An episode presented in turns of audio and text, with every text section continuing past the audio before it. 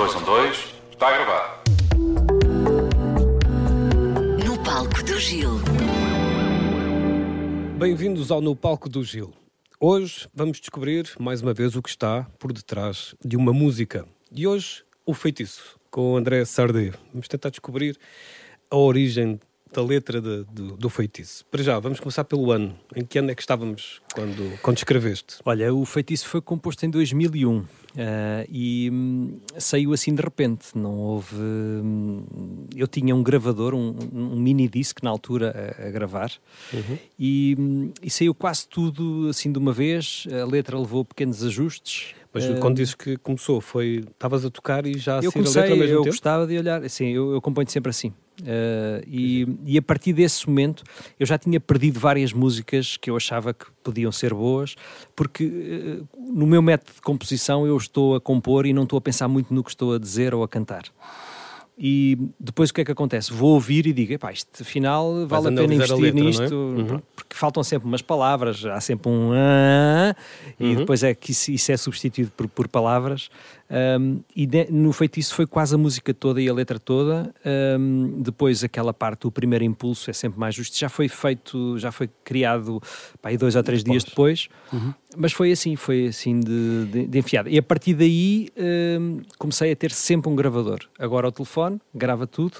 Uhum. Uh, antes disso tinha Era um minidisc? Era um minidisc. E, a- portanto, a primeira palavra é a primeira palavra da, da, da letra, é? Quando as músicas começam com uma boa primeira frase, tanto melódica como hum, escrita, hum, normalmente há um caminho para, para, para seguir em frente. Quando isso não acontece, não sai por algum motivo, as coisas param e ficam em águas de bacalhau. Muito bem. O, a construção da música, dizes que fazes com viola sempre? Ou, ou guitarra ou piano. Piano? Uma, uma das duas. Outras vezes eh, começo a trautear e gravo isso. E depois a partir daí é que vou, vou à procura. Ou às vezes com um assobio. Também aconteceu, por exemplo, neste último álbum, ahm, O Saber Dizer Adeus começou com, com. E portanto a partir daí as coisas vão ser construídas. E, e o local onde normalmente tens mais inspiração? É nas viagens? É... Acontece um bocadinho. eh, já tive várias situações, ou em casa, ou estou num quarto do hotel à espera de, de- de- da hora do soundcheck, ou estou de férias e as coisas acabam por, por sair de uma forma mais descontraída. Ahm, ou às vezes estou durante a noite e acordo com uma melodia e tenho que sair do quarto para, para, para gravar, também já aconteceu. Ahm, uma música que eu que eu que eu que, dá nome a este álbum, mas que por acaso não está no álbum. Engraçado. é porque porque foi foi gravada na, na- no ponto de partida foi gravado durante a pandemia e o álbum era para ter ser lançado na- durante a pandemia porque era nessa altura que eu fazia comemorava os 25 anos de carreira, mas acabei por lançar a música primeiro e depois só lançar o álbum mais tarde. Ahm, e essa música, essa letra aconteceu-me, foi das poucas letras que eu escrevi sem música. Lembro-me de acordar, abrir um olho e agarrar nas notas do telemóvel e começar a escrever a letra toda do princípio ao fim. E só depois é que fiz a música. Incrível. Isso costuma, não costuma acontecer, não é? Não acontece todos os dias. Por norma, sai letra e música ao mesmo tempo. Muito bem. Houve eh, várias situações, de certeza, eh, relacionadas com a música. Eu assisti a uma já há muitos anos também, eh, um concerto teu em Paredes, se não estou em erro, Não é em que foi uma sensação estranha para mim, que gosto de som e gosto de música, que foi tu desapareceste porque as pessoas estavam a cantar a música tão alto que não se ouvia o André Sardinha no palco. Isso é incrível. Quando tu escreves uma letra, como dizes, no momento no hotel, ou, ou co- acordaste com a letra e depois ouvir as pessoas a cantar essa letra, deve ser algo tipo transformador, não é?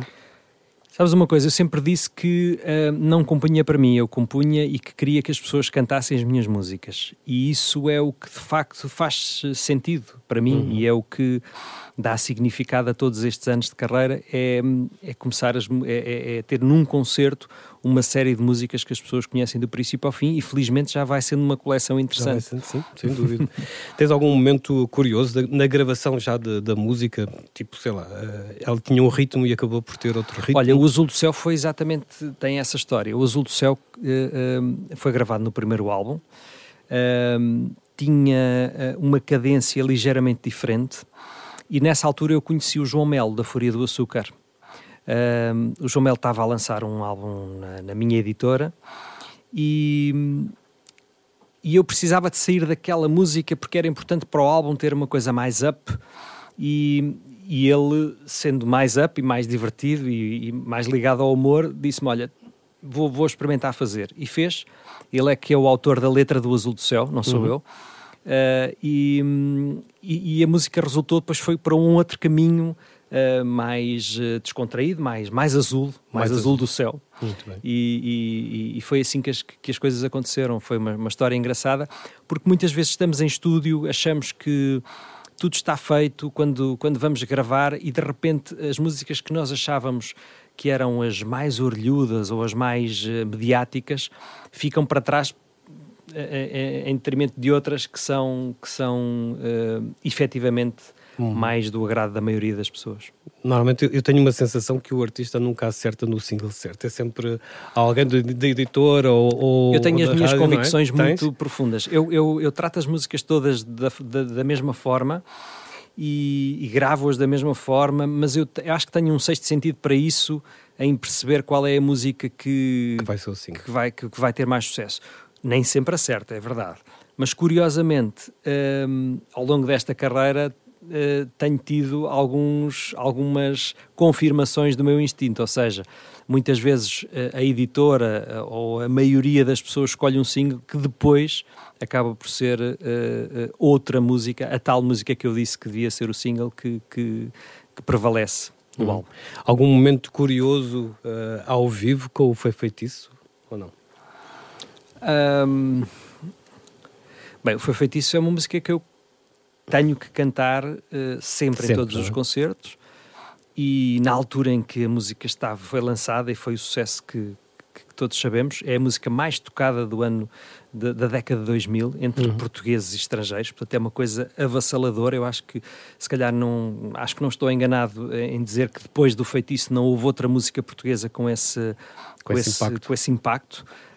Um, aliás, o, esse álbum, o acústico, ficará na história, infelizmente, como o último álbum a vender tanto. Porque a partir daí deixou de se vender, não é? Não, é?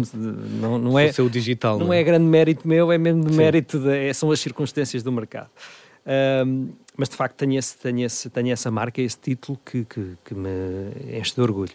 Uh, mas na altura eu tinha que tocar o feitiço duas vezes, era obrigatório uh, tocar duas vezes no mesmo concerto, porque toda a gente queria, queria aquele tema. No início e no fim, provavelmente. É? Exatamente. É? E esta, esta, nova roupagem com a Carolina Deslandes, como é que surgiu a ideia? Olha, hum, surgiu porque hum, nós queríamos hum, apresentar o Foi Feitiço de uma forma completamente diferente neste álbum de comemoração dos 25 anos. E era preciso quase olhar para a música como se fosse a primeira vez e era muito difícil para mim, que estava de dentro, conseguir transformá-la é? transformá-la tanto. E, portanto, eh, um, eu achei que a Carolina era a pessoa certa para o fazer, porque ela tem um cunho muito próprio, tem um estilo um, único e, e, e entregou-se com uma enorme generosidade em estúdio e acho que de facto conseguiu um, dar-lhe uma nova, um novo uma caminho, nova vida, é? uma nova vida. No palco do Gil, vamos ouvir André Sardé com Foi Feitiço.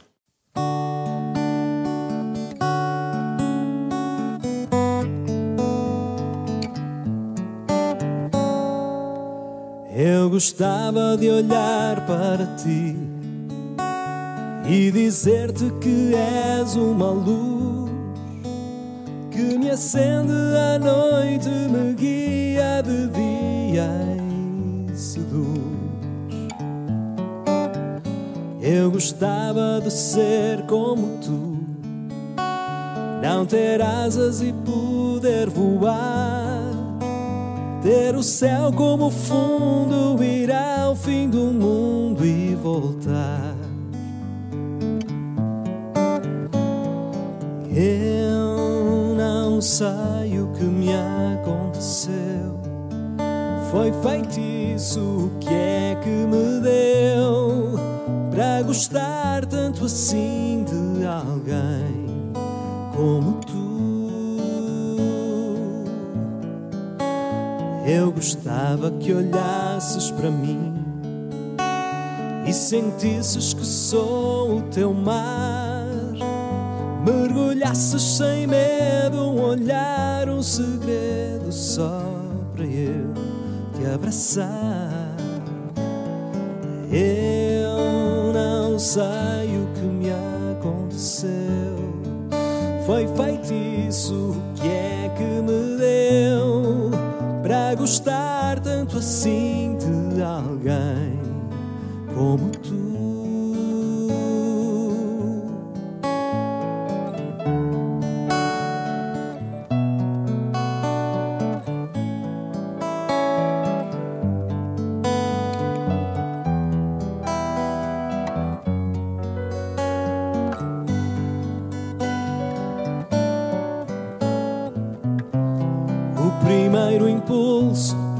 Sempre mais justo, é mais verdadeiro.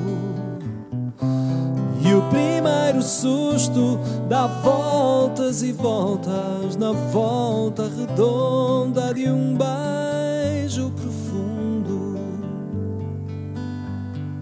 Eu não sei o que me aconteceu.